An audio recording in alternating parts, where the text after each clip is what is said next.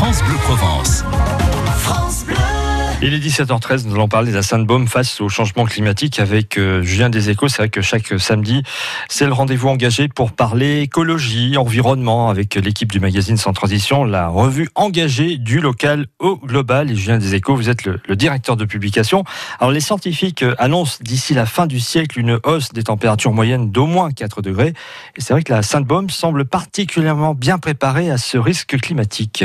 Alors la localisation particulière de la forêt de la Sainte-Baume située entre le Var et les Bouches-du-Rhône et la protection dont elle a bénéficié au cours de son histoire en font un site exceptionnel de préservation de la biodiversité avec des arbres soumis au cours de leur vie à des écarts importants de température. Labellisée forêt d'exception depuis cet été, moins de six mois après la création du parc naturel régional, la Sainte-Baume et ses 138 hectares de forêt originelle offrent des hêtres, des chênes de très vieux ifs, des houx et des tilleuls, a priori inadaptés à notre climat méditerranéen, davantage propice aux résineux. Sauf que la nature a choisi de planter une barre de roches calcaires orientée est-ouest sur sa face nord, d'abruptes falaises de presque 300 mètres de haut, au pied desquelles des sources permettent le développement de cette forêt singulière. De fait, ces conditions environnementales exceptionnelles sont à l'origine de cette singularité. Alors Julien, on y trouve donc une incroyable biodiversité. Ces êtres âgés de plus de 200 ans sont implantés au sud de leur aire de répartition naturelle, comme disent les scientifiques.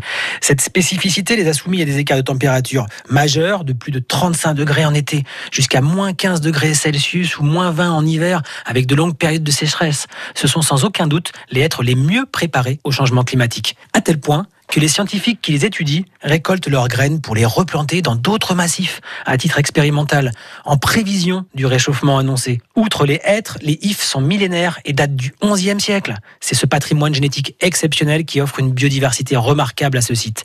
Avec l'obtention récente du label forêt d'exception, les gestionnaires et usagers du site de la Sainte-Baume s'attendent à une hausse de la fréquentation, pourtant déjà conséquente avec 500 000 visiteurs par an. Pour autant, l'Office national de la forêt, l'ONF, qui gère le site, n'envisage pas de modifier ses méthodes de gestion. Celle-ci consiste à laisser faire la nature et à n'intervenir que pour assurer la sécurité des visiteurs. Aucun bois n'est coupé pour être vendu. Celui qui tombe naturellement reste au sol jusqu'à leur digestion par les insectes xylophages, eux-mêmes garde-manger de plusieurs espèces d'oiseaux endémiques comme le pic noir le maintien de la remarquable biodiversité du massif est à ce prix. Et on va regarder d'un autre œil euh, la forêt Sainte-Baume lorsqu'on ira se balader. Merci Julien Deséco.